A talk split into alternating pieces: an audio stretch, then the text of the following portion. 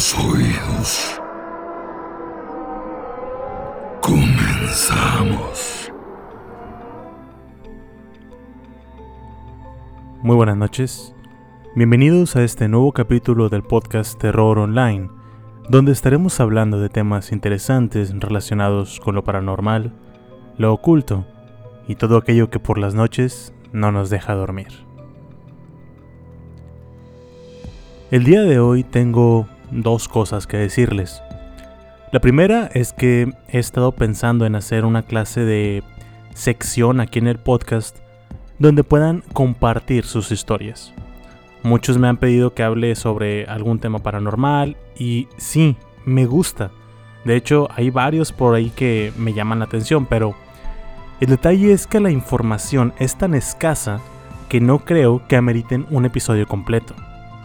Sé que están los casos de Annabelle, Connecticut o el Pottergers de Enfield, pero ya les he mencionado antes que estos casos son de los Warren y desde hace mucho, desde los inicios de este podcast, les mencioné que los Warren pues eran una estafa, por lo que no se me hace correcto ni siquiera coherente hacer un capítulo de alguno de esos casos. El de Amityville fue diferente porque detrás de todo lo que sucedió había un crimen real y por eso lo abordé. Ahora, esto no significa que no vaya a haber casos paranormales. Sí los habrá, me gusta hacerlos y hacen que empiecen a suceder cosas extrañas en mi casa, pero quiero que sepan que lamentablemente no serán muy seguidos por esa cuestión de la poca información. Por esta razón y por el hecho de que posiblemente en un futuro haga el caso de la mano peluda, el caso de Juan Ramón Sáenz, la idea de un tipo programa de radio vino a mi mente. No estoy hablando de recibir sus llamadas y hablar con ustedes, sino de que ustedes me manden por nota de voz alguna de sus historias que les hayan pasado o que conozcan a alguien que les sucedió. Todos tenemos anécdotas paranormales la historia corta de Voltea, que pueden escuchar en los primeros episodios, me sucedió. La redacté de tal manera que quedará como un cuento de terror, pero tiene bases verídicas. Entonces, no sé qué opinen ustedes. Mi idea es que me manden sus historias en notas de voz bien redactadas, bien contadas, y yo les daría el espacio aquí en el podcast para subir un capítulo con todas estas historias. No las contaré yo, las contarían ustedes. De esta forma, lo que yo creo ya es una comunidad, podría escuchar las historias que entre todos tenemos que contar. Seguramente algunos deben de tener más de una historia, y en dado caso de que sean muchas, pues para no hacer un eh, super episodio de larga duración, pues serían varios. Em, el otro aviso es que este capítulo es especial no por ser el 60, de hecho tenía pensado otro tema para el 60, pero tengo que acortarlo. Este capítulo es especial porque es un tema que tengo meses queriendo hacer. Es un tema pesado, no porque traiga consigo muchas situaciones como las escuchadas en los casos del, del caníbal o el último del sembrador de bebés, sino porque trae mucha, mucha información. Es un tema que, si te gusta la historia como a mí, te va a encantar. El tema es que la gran carga de información hace que, les juro, traté de resumirlo lo más que pude, pero aún así es mucho. Por suerte, las personas que escuchan este podcast son de un amplio espectro, por lo que mientras que a algunos no les va a gustar porque prefieren mirar a otro lado, estoy seguro que a uno que otro va a escucharlo varias veces para no perder ni un detalle. En muchas ocasiones les he dicho que me gusta no solo contarles historias, sino que aprendan algo de ellas. Sinceramente, espero que les guste. Sin más preámbulos, bienvenidos al episodio número 60 del podcast Terror Online. El tema del día de hoy, el reloj del Apocalipsis. La historia comienza en 1867, gracias a la fabricación de un objeto que, creo yo, todos tenemos en casa. El pionero Charles Tellier inventó en ese año un dispositivo destinado a fabricar hielo, el primer refrigerador. Durante los próximos nueve años, Tellier se dedicaría a la investigación de este tema.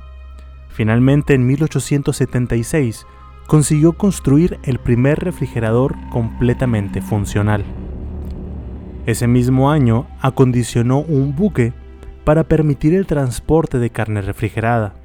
Fue así como se llevó a cabo el primer transporte a larga distancia que fue desde Buenos Aires hasta la ciudad de Rouen, en Francia, permitiendo así que se pudiera consumir carne sudamericana en el viejo continente, algo que antes de este invento hubiera sido completamente imposible.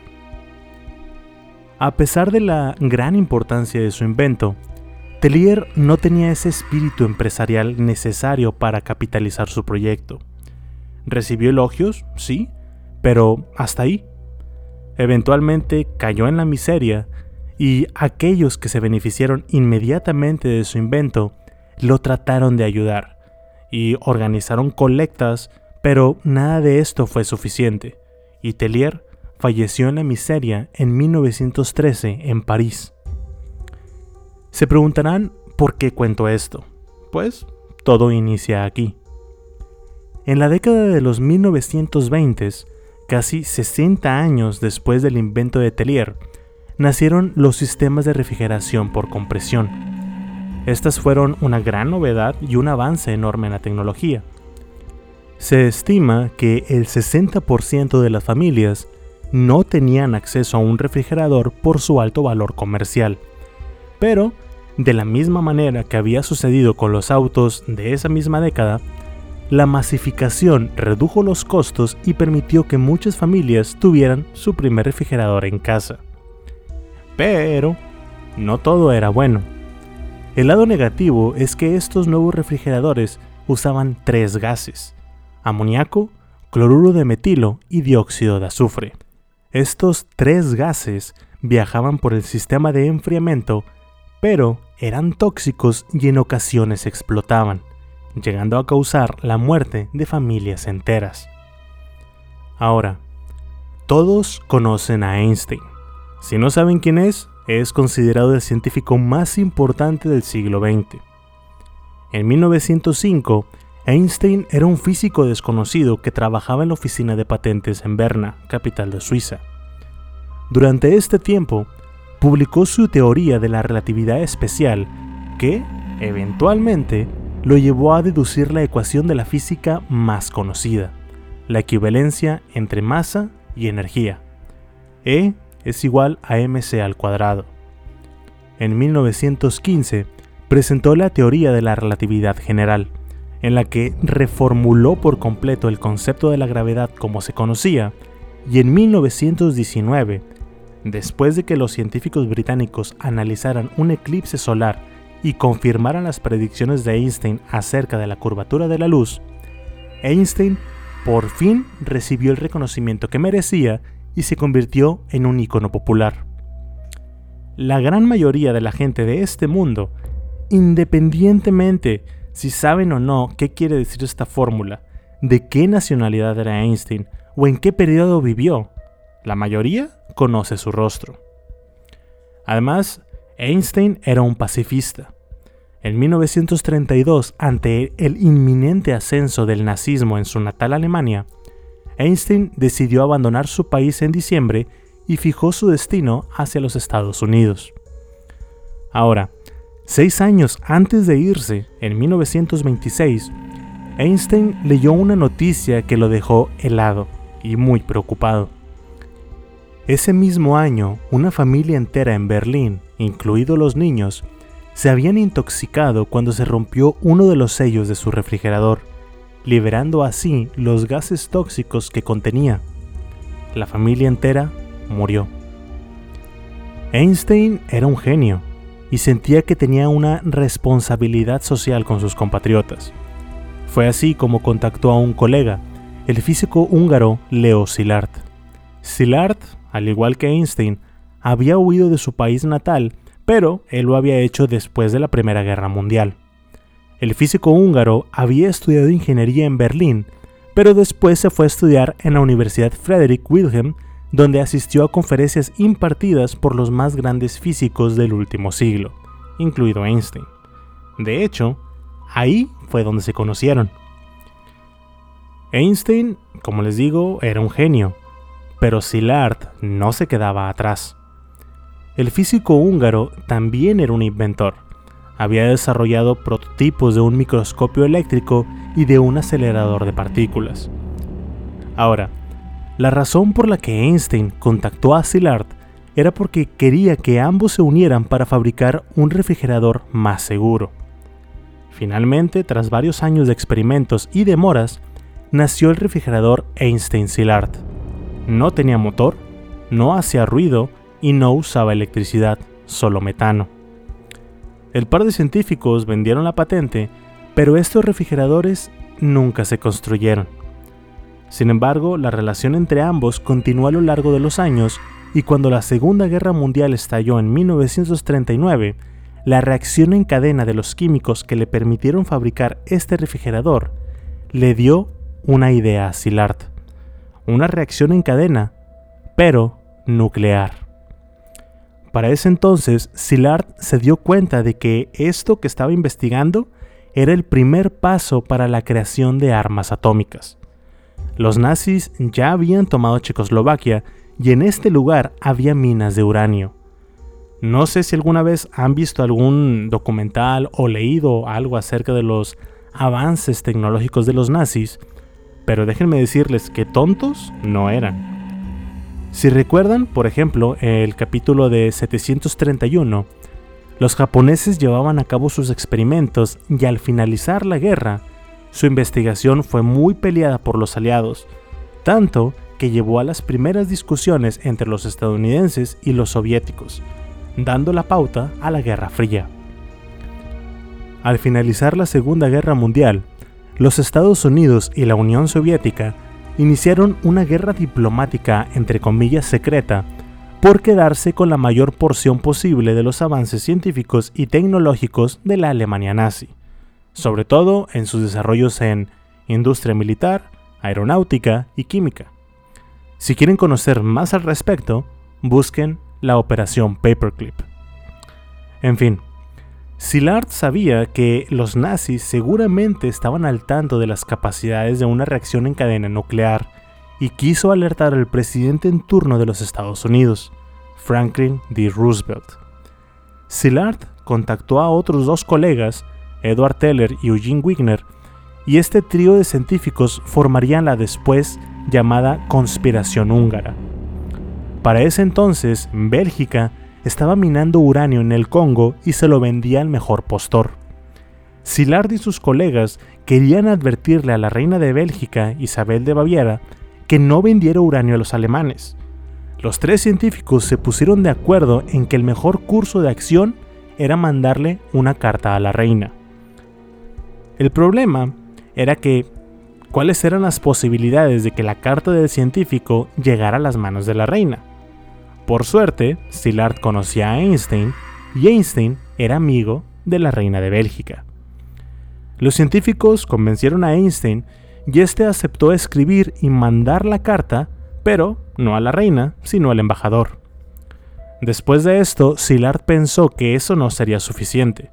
Alguien más tenía que saber que los alemanes posiblemente estaban fabricando armas de destrucción masiva, y decidió que el presidente de los Estados Unidos Franklin D. Roosevelt tenía que enterarse de los inminentes planes de la Alemania nazi.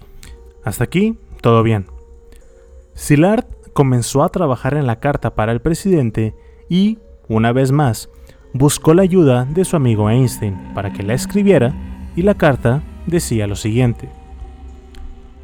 El trabajo reciente de los científicos Fermi y Szilard, el cual se me ha comunicado por manuscrito, me lleva a pensar que el uranio puede convertirse en una nueva e importante fuente de energía en el futuro inmediato. Hay ciertos aspectos de la situación que merecen su atención y, de ser necesario, una rápida acción por parte de la Administración. Creo por tanto que es mi deber traer a su atención los siguientes hechos y recomendaciones.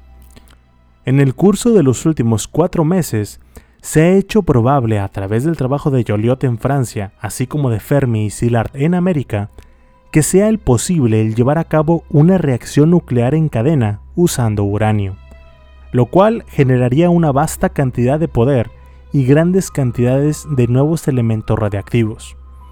Esto puede ser logrado en el futuro cercano. Este nuevo fenómeno también puede llevar a la construcción de bombas. Una sola bomba de este tipo llevada por un barco y explotada en un puerto bien podría destruir el puerto completo y el territorio alrededor. Sin embargo, dichas bombas deberían de ser muy pesadas y no podrían ser llevadas por aire. Los Estados Unidos tienen muy pocas reservas de uranio, pero hay una gran cantidad en Canadá y en la antes Checoslovaquia. Pero la fuente más importante de uranio está en el Congo de Bélgica. La carta sigue y da una serie de recomendaciones o cursos de acción al presidente, pero quiero que entiendan que esta carta, su propósito era bueno, era hacerle saber al presidente estadounidense que los alemanes estaban haciéndose de uranio y qué significaba esto.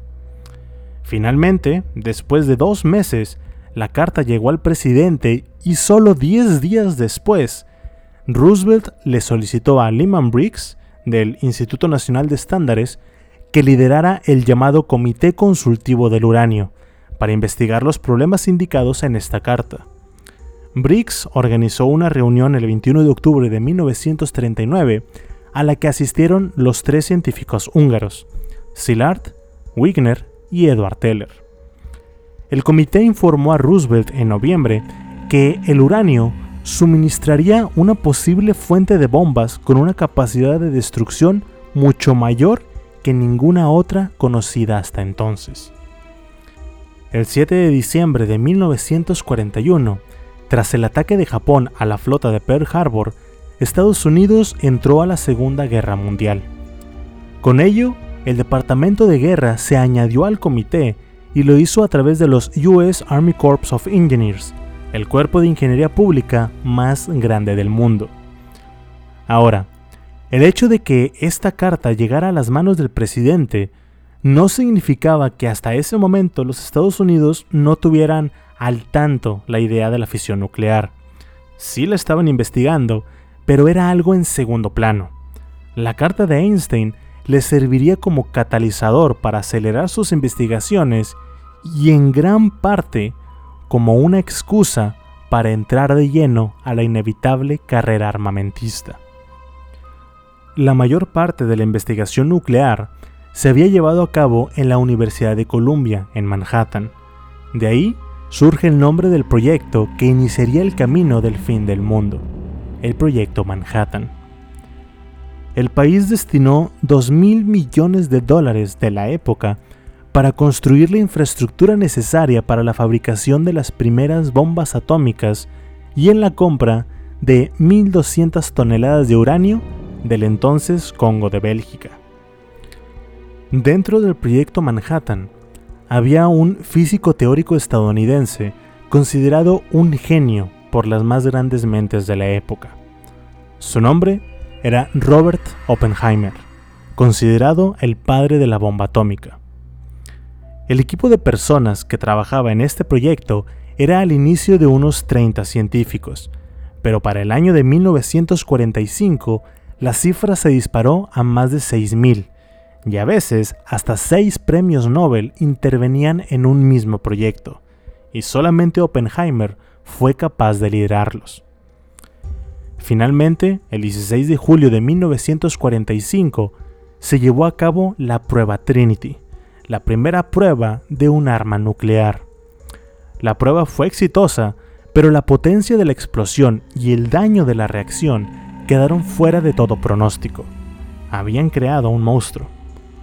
La radiación fue tanta que cualquier instrumento llevado ese día para medir la radiación quedó obsoleto. Oppenheimer, al ver el producto de su trabajo estallar frente a sus ojos, dijo las siguientes palabras Sabíamos que el mundo no sería el mismo.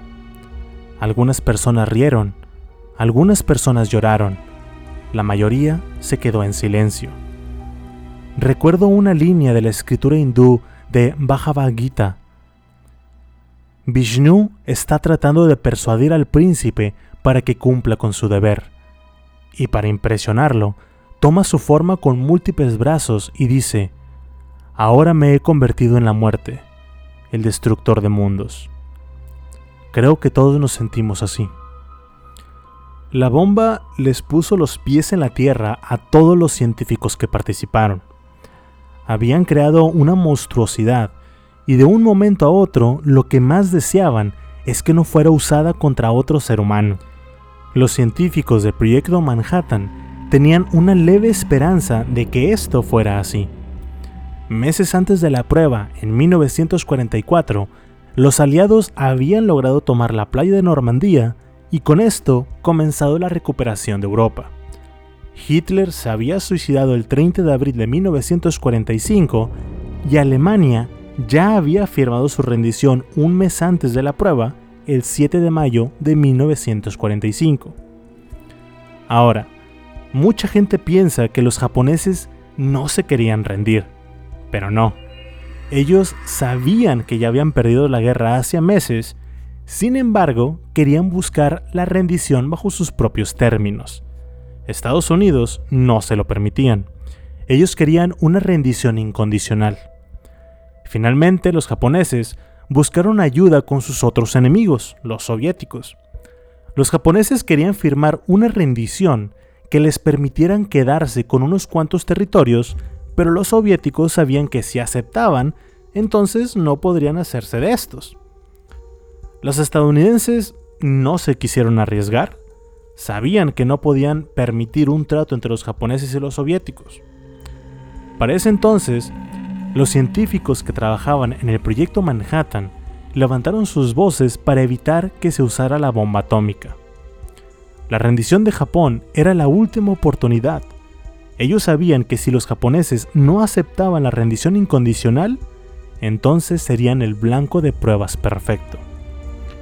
Einstein redactó una carta que sería enviada al presidente Roosevelt en marzo, pero Roosevelt falleció en abril, antes de leerla, y esta quedó guardada en el escritorio.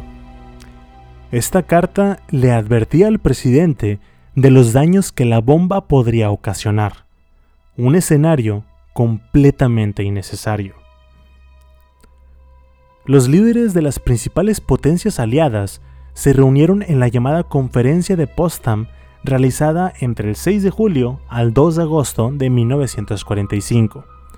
Aquí se redactó la Declaración de Rendición de Japón, en donde el último punto decía exactamente, y cito, Demandamos al gobierno de Japón que proclame ahora la rendición incondicional de todas las Fuerzas Armadas japonesas y proporcione garantías auténticas y adecuadas de su buena fe en dicha acción. La alternativa para Japón es la inmediata y completa destrucción. Los japoneses se pudieron haber rendido muchas veces y los Estados Unidos tenían un abanico de escenarios que podrían aplicar para que Japón se rindiera. Sin embargo, eligió usar la bomba atómica, no como su única carta, ni siquiera como una forma de desquitarse con Japón por el ataque de Pearl Harbor, sino como una declaración de poder para los soviéticos, aquellos con los que estuvieron peleando hombro con hombro. El 6 de agosto de 1945, Estados Unidos lanzó la bomba atómica en Hiroshima y tres días después, la segunda bomba sobre Nagasaki. El 15 de agosto, Japón firmó su rendición. Los científicos que trabajaron en el proyecto Manhattan quedaron destrozados. Oppenheimer criticó al gobierno por la decisión de lanzar la bomba. Después de provocar la ira de numerosos políticos por sus opiniones públicas, se le acabaron retirando sus pases de seguridad, perdiendo el acceso a los documentos militares secretos de su país y se le acabó despojando de su influencia política. En cuanto a Einstein, el FBI lo había vetado. El director del FBI, Hoover, le creía un riesgo para la seguridad por su pacifismo. Básicamente, si no creías que Estados Unidos tenía que estar en la cima de la cadena alimenticia y destruir a todos, eras un riesgo para el país. Cuando en un inicio los científicos habían sido la luz del túnel al final de la guerra, ahora eran tratados como una peste. Sus ideales de no hacer daño innecesario al enemigo los convirtió en enemigos del Estado.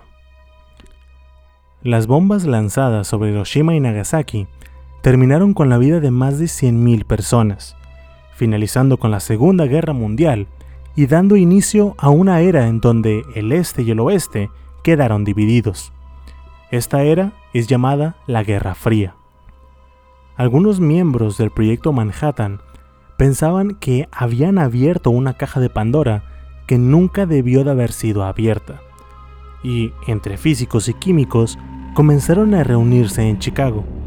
Entre ellos había varios premios Nobel, algunas de las mentes más brillantes del mundo.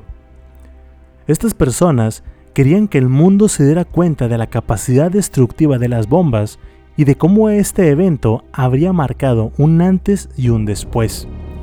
Estos hombres se hicieron llamar a sí mismos los científicos atómicos de Chicago. Para ayudarle a la gente a entender el potencial de la energía nuclear, los científicos publicaron una gaceta informativa llamada El Boletín de los Científicos Atómicos de Chicago, en diciembre de 1945. Los científicos creían que, después de que el mundo se diera cuenta del poder destructivo de las bombas, nadie las querría usar de nuevo. En cambio, aprovecharía las ventajas energéticas. Este proyecto necesitaba un líder, y este fue Eugene Rabinovich, un inmigrante ruso, puesto que conservó por más de 20 años. Al principio el boletín no era más que una gaceta informativa de seis páginas, pero para 1947 una revista reemplazó el anterior formato. Esta revista necesitaba una portada, y decidieron que Marty Langsdorff, la esposa de un miembro del comité, quien era artista, se encargara de la portada. La única indicación que le dieron fue que fuera un diseño barato, ya que no contaban con tanto presupuesto, Martil entendió por parte de los miembros del comité que había una urgencia porque las personas entendieran su mensaje. La artista hizo varios diseños y al final escogió un dibujo en donde se veía el último cuadrante de un reloj de manecillas. El minutero marcaba 7 minutos antes de la medianoche. ¿La razón? El simple hecho de que esa hora se adecuaba a los contenidos de la revista. Permitía ver viene el texto, nada más y nada menos. Finalmente, la revista se publicó en junio de 1947. Después de su publicación, Rabinovich explicó a los lectores el significado de este reloj. Este decía que la medianoche representaba el fin de la civilización como la conocemos. Su propósito es no dejarle a las personas el olvidar el inminente peligro que existe el hecho de que el minutero estuviera en el último cuadrante representaba que el tiempo se estaba acabando. Dos años más tarde, en octubre de 1949, el presidente Truman de los Estados Unidos dio un comunicado que le dio un verdadero significado al reloj del apocalipsis. Según él, el gobierno tenía información sobre una supuesta prueba nuclear que se había llevado a cabo en la Unión Soviética. El comité del boletín sabía lo que esto significaba. La guerra armamentista que habían predicho entre el este y el oeste había comenzado. Rabinovich publicó un comunicado en el que explicaba a la población lo que esto significaba en palabras que pudieran entender. Les dijo que el hecho de que los soviéticos llevaran a cabo pruebas nucleares no significaba que de la noche a la mañana o que un, de uno a tres años las bombas comenzarían a caer, sino que simplemente estuvieran conscientes y preparados en caso de tener que tomar decisiones muy importantes en el futuro. Para dramatizar este punto, el comité del boletín reajustó el minutero del reloj del apocalipsis y lo fijaron a 3 minutos antes de la medianoche. Esta era una manera rápida y práctica de hacerle entender al público de que la situación no estaba muy bien. Sin embargo, esto aún así no captó la atención de las personas. No fue sino hasta que conocieron un arma aún más destructiva de las que ya conocían. Después de que los soviéticos probaran que también eran capaces de fabricar este tipo de armamento, los Estados Unidos inmediatamente se pusieron manos a la obra para fabricar una superbomba. No se querían quedar atrás. Las bombas atómicas podrían destruir ciudades enteras, pero la bomba de hidrógeno que los estadounidenses detonaron en 1952 podría destruir países enteros. Era mil veces más poderosa que las lanzadas en Japón. Su nombre código era Mike. Nueve meses después, los soviéticos detonaron su propia versión de la bomba termonuclear y, aunque era menos potente, no por eso era menos temible. Cuando esto sucedió, el reloj de la portada del boletín atómico se rediseñó para adelantar el reloj un minuto. Ahora marcaba dos minutos antes de la medianoche, dos minutos antes del fin. Fue en este punto en la historia donde el reloj ganó el reconocimiento internacional que se merecía. El reloj permaneció a dos minutos durante varios años, pero eso no significaba que el mundo no estuviera experimentando sucesos importantes.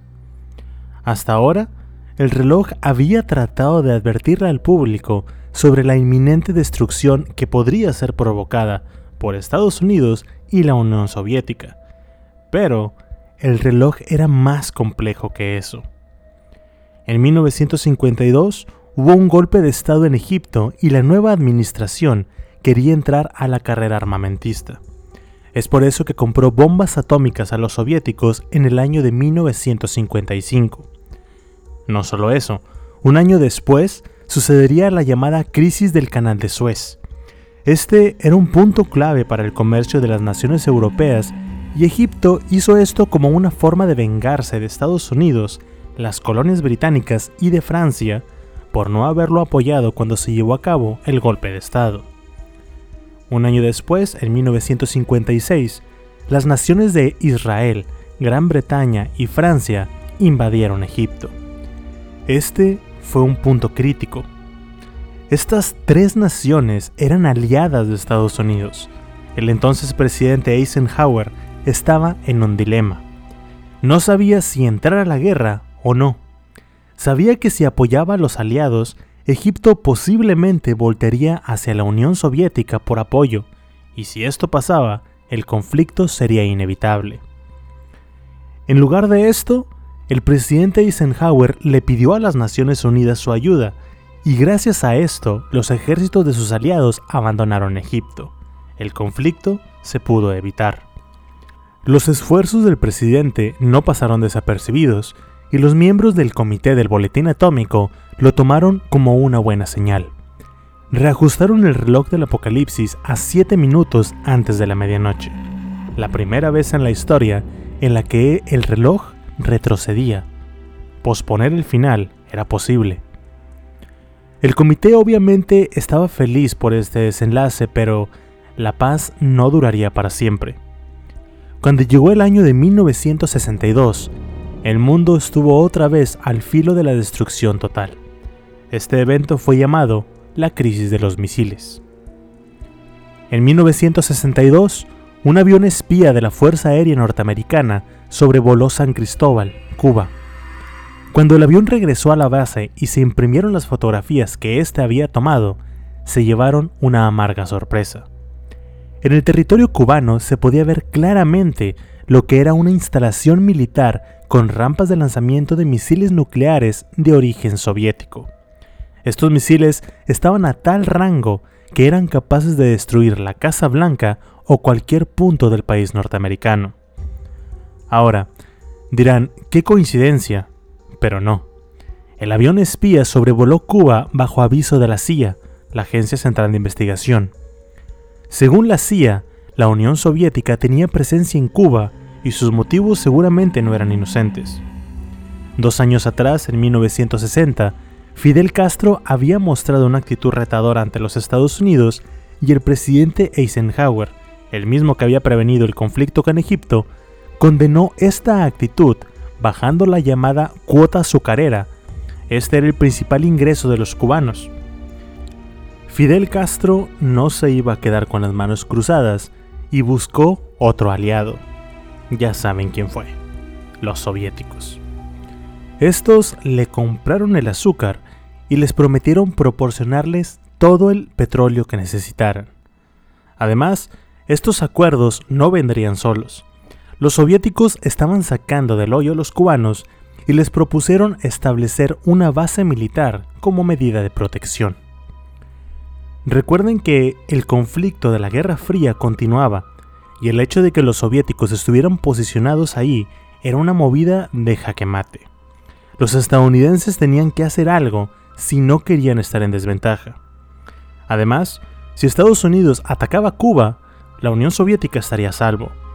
Castro, en lugar de sentirse usado, se mostró entusiasmado de poder ser parte del aparente plan de la Unión Soviética contra Estados Unidos. Aquí, como en la mayoría de las películas en la que Estados Unidos es el héroe, el presidente de ese entonces, John F. Kennedy, se vio en un dilema de dos opciones.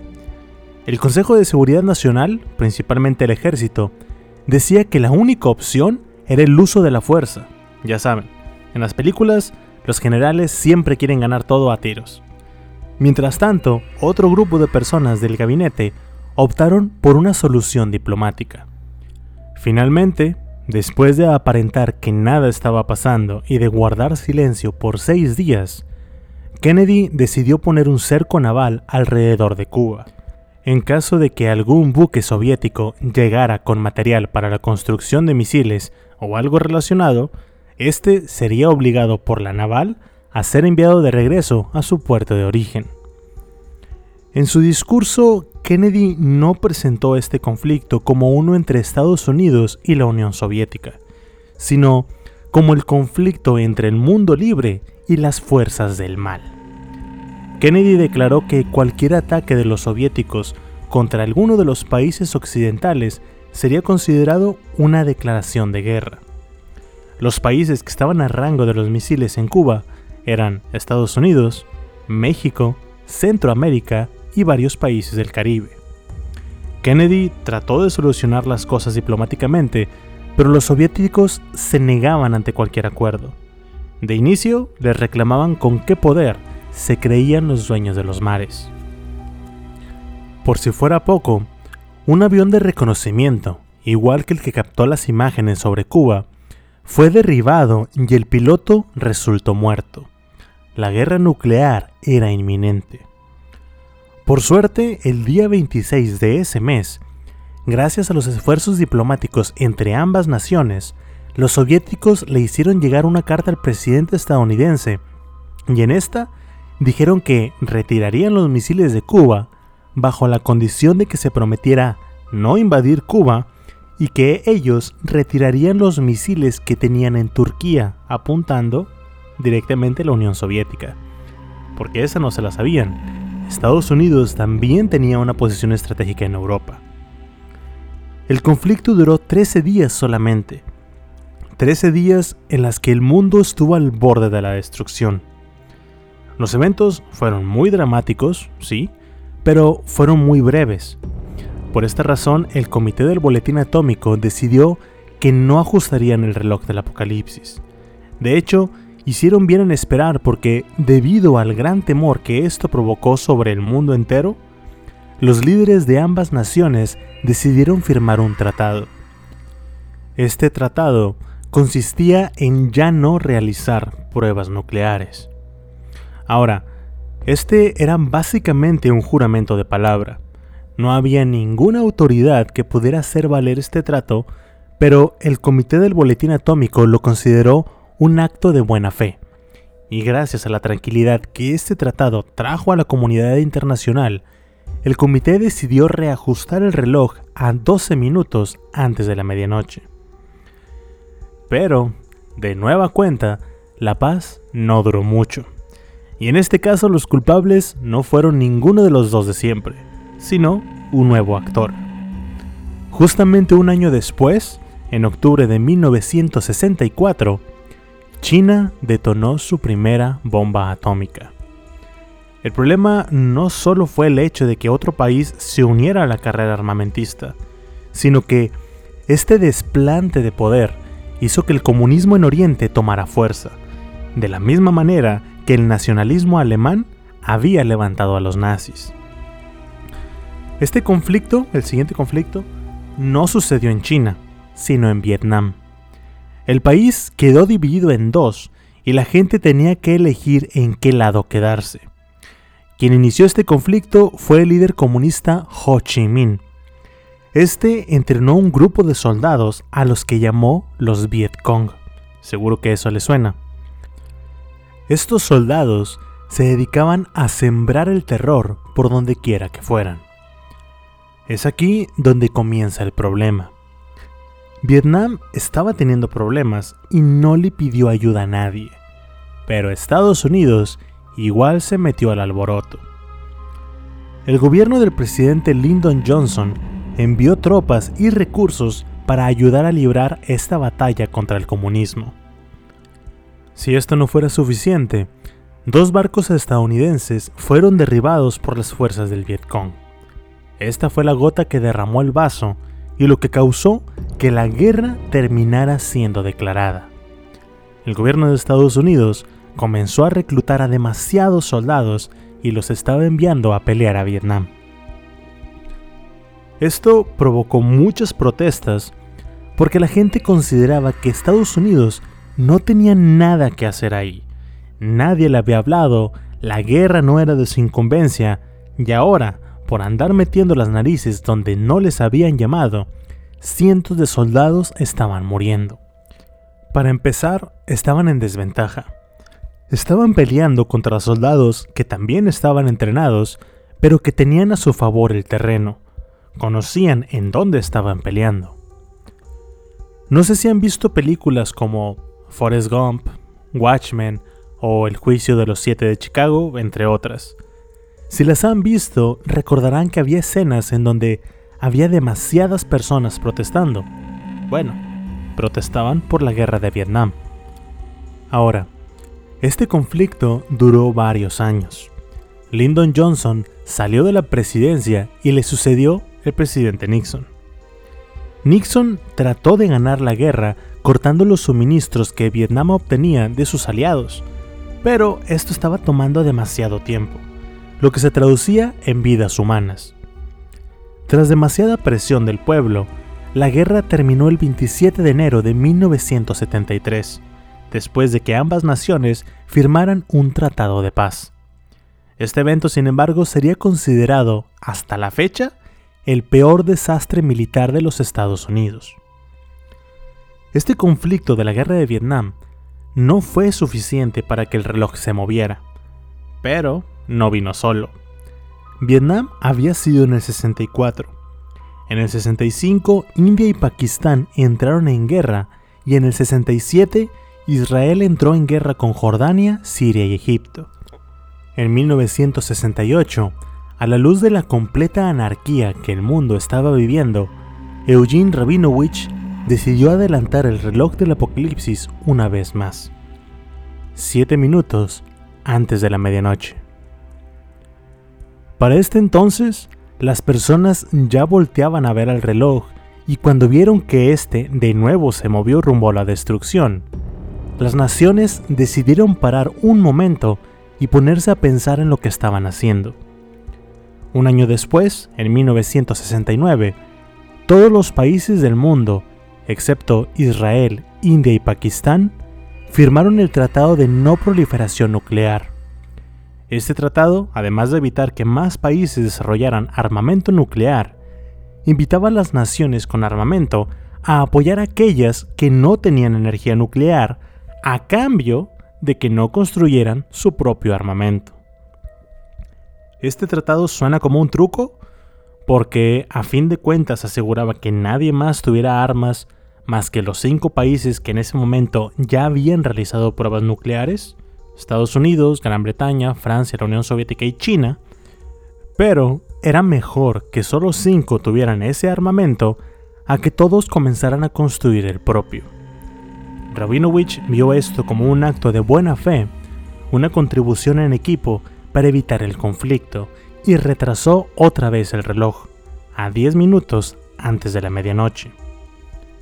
Tres años después, en 1972, la Unión Soviética y Estados Unidos firmaron otro tratado que tendría como propósito reducir el número de cabezas nucleares y en retrasar el desarrollo de más armas atómicas. Este evento fue otro respiro para la humanidad y el Comité del Boletín Atómico retrasó el reloj dos minutos más, 12 antes de la medianoche. En mayo de 1973, Eugene Rabinovich, el editor en jefe del Boletín Atómico, fallece. El comité necesitaba un nuevo líder. El físico Bernard Feld tomó su lugar y con él vino una nueva forma de ajustar el reloj. Antes de él, Rabinovich era quien decidía si el reloj se retrasaba o se adelantaba.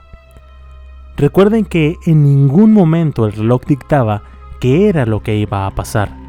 Simplemente reaccionaba ante los eventos del mundo. Aparte, no era un mecanismo que respondiera ante nadie. Tenía presencia internacional, pero nadie le decía a Rabinovich qué hacer. Cuando Bernard Feld tomó el cargo de editor en jefe, decidió que el reloj ya no sería la decisión de un solo hombre, sino que el comité entero se tendría que reunir para discutir qué hacer con el reloj. Un año después, en 1974, el comité llevó a cabo su primera reunión, después de que la India detonara su primera bomba atómica. No solo eso, gracias a los avances científicos en la carrera armamentista, los Estados Unidos y la Unión Soviética lograron no incrementar sus misiles nucleares, pero sí hacerlos más potentes. Ambas naciones habían logrado cargar más cabezas nucleares en sus misiles intercontinentales. El comité decidió adelantar el reloj a nueve minutos antes de la medianoche, pero no se detendría ahí. En diciembre de 1979, los soviéticos mandaron tanques a Afganistán. La relación entre Moscú y Washington estaba empeorando porque los estadounidenses pensaban que este movimiento de los soviéticos era el inicio de una pensada invasión a Europa, algo así como lo que intentó la Alemania nazi. Un año después, las cosas no mejoraron. Estados Unidos boicoteó los Juegos Olímpicos de Moscú, el fanatismo religioso en Medio Oriente incrementaba y al mismo tiempo sucedía el genocidio camboyano que llegó hasta 3 millones de víctimas. El reloj se volvió a mover a 7 minutos antes de la medianoche. La década apenas estaba comenzando y la cosa no pintaba bien. Los soviéticos desarrollaron unos nuevos misiles que eran capaces de alcanzar cualquier punto de Europa, y como respuesta, los Estados Unidos instalaron los propios en Europa como medida de seguridad. Lo peor de todo esto es que, si la guerra estallaba, ninguna de las dos naciones sufrirían daños, porque el campo de batalla era Europa. En 1981, el comité se reunió de nuevo para analizar los eventos que habían sucedido y determinaron que la guerra nuclear en este punto era posible el comité adelantó el reloj otra vez a cuatro minutos antes de la medianoche. Las declaraciones del presidente estadounidense de ese entonces, Ronald Reagan, no ayudaron en nada. El presidente decía que la única manera de ganar la Guerra Fría era destruir a los soviéticos, y los nombró el mal de este mundo. Ahora, no sé si ya lo sabían, pero en 1983 el presidente Ronald Reagan decidió que el país necesitaba un sistema de defensa en el espacio capaz de interceptar y destruir los ataques, en este caso misiles nucleares. A este plan lo llamaron el Plan Star Wars, o Plan Guerra de las Galaxias. En caso de que esto se llevara a cabo y funcionara, entonces violaría el tratado que habían firmado años antes. Los soviéticos estaban armados y no lo verían muy bien.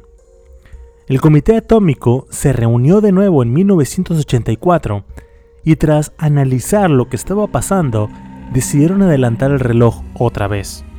En esta ocasión, a tres minutos antes de la medianoche lo más cercano que había estado desde 1953. De hecho, en este punto en la historia, estuvimos a nada, a la decisión de una sola persona de que el mundo llegara a su fin. Y no, no fue ningún presidente. En 1983, justo cuando la Guerra Fría estaba, como les digo, en su punto más drástico, en el que cualquier día parecía ser perfecto para iniciar la Tercera Guerra Mundial, sucedió un incidente no muy conocido, pero hoy se los vengo a contar. Durante la noche del 14 de septiembre de 1983, un hombre llamado Stanislav Petrov tuvo el destino del mundo en sus manos. Petrov vigilaba su radar y de pronto todas las alarmas sonaron el satélite soviético había detectado el lanzamiento de un misil nuclear norteamericano apostado en Europa, y su destino, la capital soviética. El tiempo estimado de impacto, 20 minutos. Toda la base estaba en pánico, y Petrov era el encargado de responder al ataque. El impacto era inminente, pero tenía que dar la orden para que los soviéticos lanzaran sus misiles. Sin embargo, Petrov hizo caso omiso de las alarmas, desafió toda cadena de mando y decidió esperar. Petrov estaba seguro de que el sistema seguramente había fallado. Él no creía que los Estados Unidos los hubieran atacado. Finalmente, después de unos minutos, la alarma del ataque resultó ser un error. El sistema había malinterpretado ciertos datos y algo en Petrov le dijo que no diera la orden. Su decisión había evitado que los soviéticos iniciaran un ataque nuclear a gran escala contra los Estados Unidos.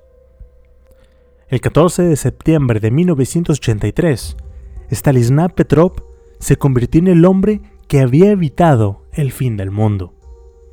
Pueden saber más de él gracias a un documental que varios actores de Hollywood realizaron hace poco es un tema muy interesante y lo malo es que, a pesar de que Petrov evitó un ataque nuclear entre naciones, fue dimitido de su puesto por haber desafiado a sus superiores.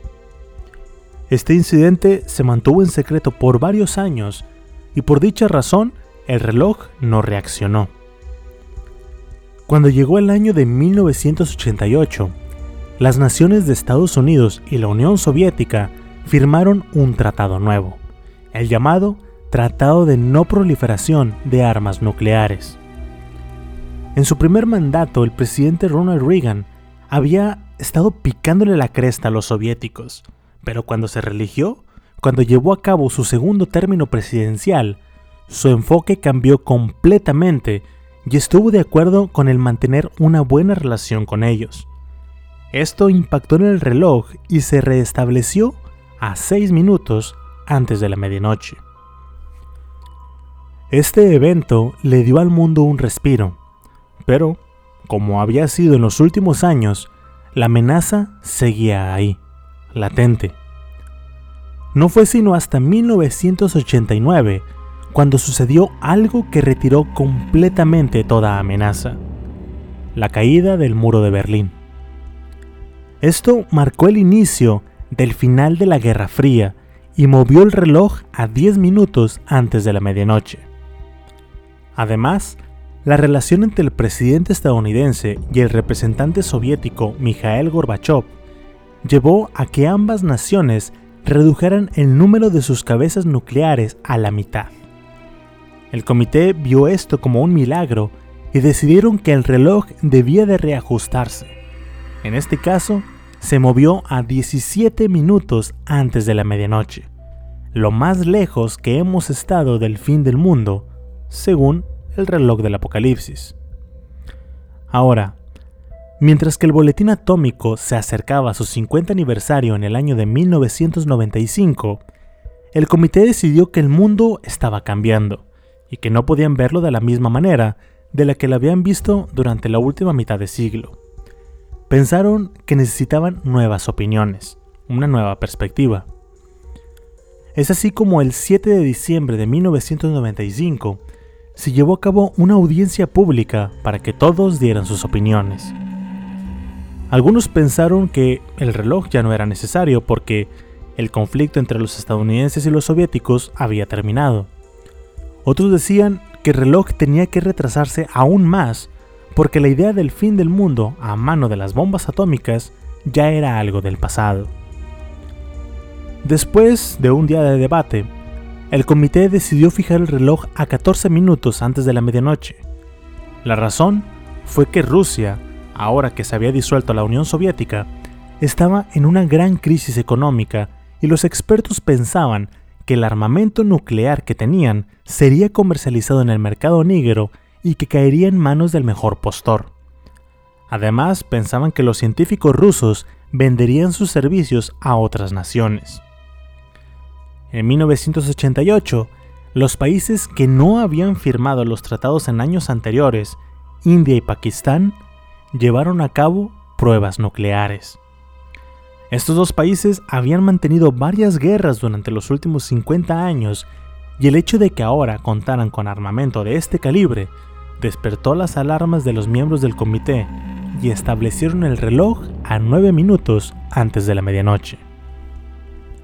Ahora, los siguientes años, a pesar del armamento de India y Pakistán, el mundo llegó a una relativa tranquilidad.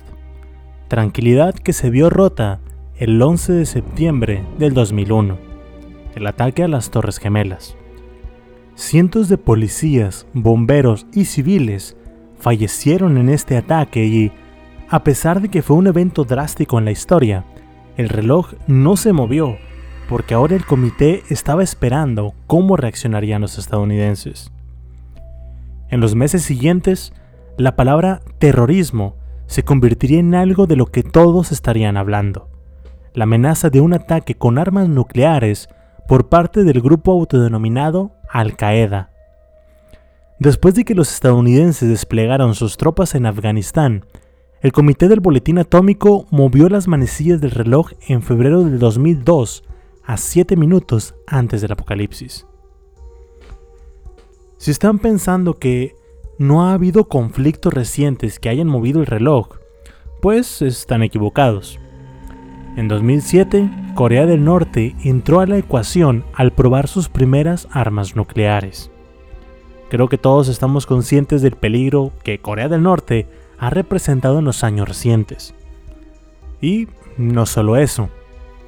Hasta este punto he hablado sobre el riesgo que las naciones han representado por el uso de su armamento nuclear. Sin embargo, existe una nueva variable que se discutió en el comité en el año del 2007 y que hasta la fecha, creo yo, representa un riesgo mayor que el uso de las armas. ¿Por qué? Porque no hay una manera 100% efectiva de pronosticar qué es lo que va a pasar. Solo nos podemos dar una idea y temerle tanto a estos pronósticos al nivel de que nos obligue a hacer algo al respecto. Estoy hablando del calentamiento global. Actualmente estamos pasando por un incremento promedio de 2 grados centígrados en la temperatura del planeta. Esto tal vez no les diga mucho. 2 grados centígrados pueden pensar no es nada. Un día podemos estar a, digamos, 30, simplemente andaríamos con ropa ligera, y al día siguiente amaneceríamos a 10, pues saldríamos con ropa abrigada. El problema es cuando la temperatura promedio global incrementa un grado. Para que se den una idea, la última era de hielo sucedió cuando había 6 grados de diferencia en nuestra temperatura actual. Otros 6 grados del lado contrario tendrían resultados apocalípticos. El ser humano es una fuerza poderosa en esta tierra, pero la naturaleza no tiene rival. Los expertos afirman que un cambio de 6 grados es posible en un lapso de 100 años, pero este cambio se va acelerando gradualmente y posiblemente lleguemos a esos 6 grados en la mitad de ese tiempo. En un libro publicado por Mark Limas, un célebre investigador del cambio climático, Limas menciona los efectos que estos 6 grados podrían tener en el mundo como lo conocemos. Con un grado, el Ártico se quedaría sin hielo la mitad del año y varios países serían golpeados con sequías, lo que haría que los precios de los cultivos se incrementaran.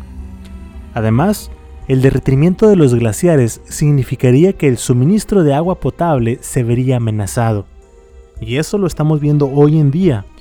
Hace algunas semanas, de hecho, el agua comenzó a cotizar en Wall Street. Y a pesar de que no se le puede poner un precio porque es un bien de todos, esto solo nos dice que todas esas campañas de cuide el agua no eran broma, se está acabando. Con 2 grados, los bosques de Groenlandia y la tundra antártica desaparecerían. El incremento en la temperatura significaría que el derretimiento polar sería lo suficiente como para subir el nivel del mar hasta 5.5 metros. Además, habría un incremento en el número de incendios forestales. ¿Le suena? Durante estos dos últimos años, 2019 y 2020, el incremento en el número de incendios forestales ha llegado a un punto récord. Nunca, nunca en la historia de la humanidad, tanta superficie se había visto afectada por los incendios. Con 3 grados, el hambre se apoderaría de gran parte de los trópicos. ¿Por qué? Los fuertes vientos desaparecerían los desiertos de dunas de arena, y esta arena caería sobre tierras fértiles dejándolas completamente inútiles. Además, el incremento en el nivel del mar significaría que todos aquellos que viven cerca de la costa tendrían que emigrar hacia el centro, concentrando de esta manera un gran número de personas. Aquí nace un nuevo concepto, el refugiado climático. Con 4 grados, el calentamiento global sería lo suficientemente drástico como para que el deshielo alcance la Antártida a niveles inimaginables, provocando un aumento en el nivel del mar de hasta 50 metros. Esto cambiaría completamente la geografía del planeta. La extensa Siberia sería un lugar cálido, y no, eso no es bueno. El permafrost es el suelo permanentemente congelado, hasta ahora, y con esto nos está revelando muchos secretos. Investigadores afirman que en varias zonas de Siberia se pueden encontrar acantilados tan altos como un edificio, que bajo sus pies pueden ver columnas que parecen ser árboles, pero no lo son. Son huesos de animales extintos hace miles de años. Además, bajo la superficie del permafrost hay una bomba de emisiones de carbono y metano que acelerarían exponencialmente el calentamiento global. La cantidad estimada de carbono bajo este suelo es de 1.500 millones de toneladas. Eso es aproximadamente el doble del carbono que hay en la atmósfera actualmente. Y los pronósticos nos dicen que a este ritmo que vamos, el permafrost se derretirá antes del 2100. Ahora, todos hemos sufrido este año los efectos de la pandemia. El COVID resultó ser una enfermedad letal y muy contagiosa, pero ¿se han puesto a pensar en la gran cantidad de virus que se mantienen bajo la capa del permafrost? Virus para los cuales no tenemos conocimiento alguno. La evolución no nos ha preparado siquiera para tener esos anticuerpos o una noción de lo que estas enfermedades pueden causar. Cualquiera de estas puede hacer parecer al COVID-19, al ébola o al SIDA como dulces. Ahora, ¿hay alguna forma de evitar esto? Según nuestras capacidades actuales de detener el deshielo, no, no la hay. Aproximadamente un 70% del permafrost se va a derretir si no hacemos algo al respecto y solo lo podemos reducir a un 30% si hacemos hasta lo imposible para retrasar el calentamiento global. En resumen, este evento es inminente Además, los microbios que sean liberados también comenzarán a consumir oxígeno en el ambiente y a liberar más dióxido de carbono, lo que propicia aún más el calentamiento global, acelerando todo este proceso exponencialmente. Con 5 grados, el planeta sería completamente diferente. No quedaría hielo en ninguno de los polos, las selvas tropicales serían un recuerdo, el nivel del mar habría subido tanto como para desaparecer países enteros, y los humanos quedaríamos aislados a vivir en zonas cada vez más pequeñas. Con 6 grados, las explosiones de metano en el fondo del mar, liberados por las altas temperaturas, serían el arma de destrucción masiva definitiva, dejando la Tierra solo habitable para las bacterias. Estos 6 grados vendrían acompañados por cataclismos nunca antes vistos y que al día de hoy ya hemos empezado a sentir. Fenómenos naturales como huracanes de tamaños nunca antes vistos, lluvias de tal magnitud que terminan inundando ciudades enteras, terremotos de escalas nunca antes registradas y en zonas que anteriormente no eran zonas sísmicas. Todo esto aderezado con la amenaza de los supervolcanes o algún meteorito solo mantienen al mundo al filo de la destrucción. Estas variables del cambio climático comenzaron a ser consideradas por el Boletín Atómico en el año del 2007, y a partir de este año el reloj ha ido cambiando casi cada dos años, acercándose más a la medianoche. Para el año del 2017, el reloj del fin del mundo estaba a tres minutos antes de la medianoche. Y por primera vez en la historia, el reloj se movió 30 segundos. ¿Pueden adivinar la razón? Si no, les diré. El ascenso de Donald Trump a la presidencia de los Estados Unidos y la declaración de sus políticas bélicas de armamento, inmigración y sobre todo las políticas ambientales. Al año siguiente, en 2018, el reloj del fin del mundo se vuelve a reajustar.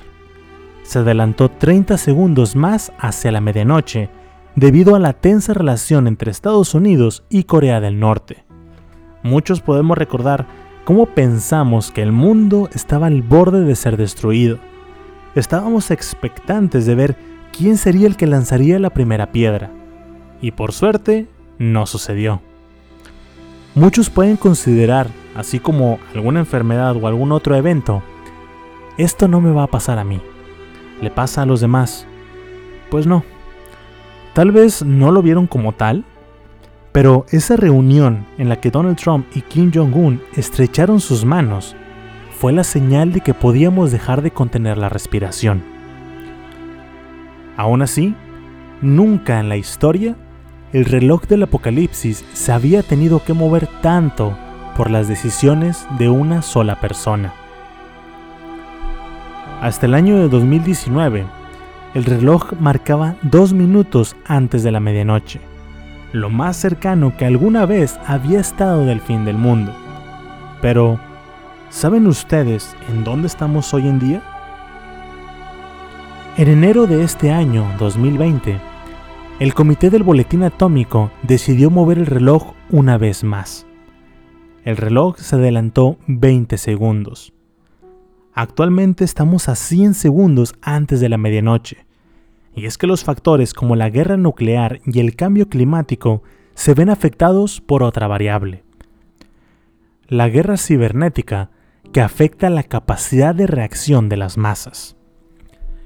En el último año, varios gobiernos así como empresas, han llevado a cabo campañas de desinformación. Campañas en las que les hacen creer a las personas que el mundo está bien. No te preocupes por el cambio climático, dicen. Ten, bebe un refresco. Es una mentira que necesitemos tanta agua para fabricar este pantalón de mezclilla que tanto te gusta. Vamos, comparte dos. A esto le sumamos aquellos grupos de personas que piensan que las enfermedades actuales no son más que un invento del gobierno y solo terminan por cavar más el hoyo. El Internet le dio al mundo la oportunidad de conocer más de aprender de otras culturas y de conectarnos. En un inicio, la energía nuclear fue vista como un avance en la humanidad. El poder recurrir a energía 100% limpia sin dañar el medio ambiente. Pero en cambio, volteamos a ver hacia el lado destructivo, y lo mismo está pasando con el Internet. El tiempo se nos está agotando, esa es una realidad, pero por suerte, como lo hemos visto en la historia, y a diferencia del tiempo, el reloj del apocalipsis se puede atrasar. Podemos frenar el fin del mundo, solo es cuestión de que todos hagamos nuestra parte. Eso es todo por el día de hoy. De nuevo, mi nombre es Alex Deschain y los invito a darle follow a este podcast y a la página de Facebook, Instagram y Twitter con el mismo nombre, Terror Online, donde estaré publicando imágenes relacionadas con el podcast del día de hoy. Si ya le dieron like y follow, se los agradezco muchísimo. Espero que les haya gustado, que se sientan incómodos en la oscuridad de su habitación y que al dormir, este podcast les provoque pesadillas. Hasta luego.